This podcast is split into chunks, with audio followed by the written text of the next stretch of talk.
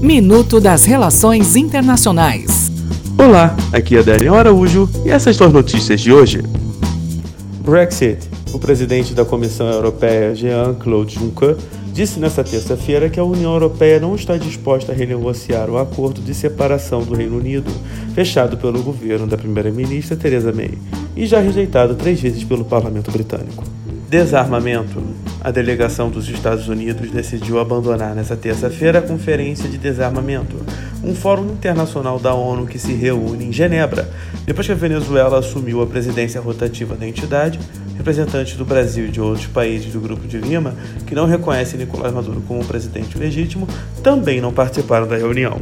Venezuela. A União Europeia nomeou nesta terça-feira o ex-banqueiro e diplomata hispano-uruguaio Henrique Iglesias como um assessor para ajudar a acabar com a crise na Venezuela, como parte de uma intensificação dos esforços diplomáticos a fim de buscar novas eleições. Até o próximo minuto. Enquanto isso, aproveite mais conteúdo no portal seire.news.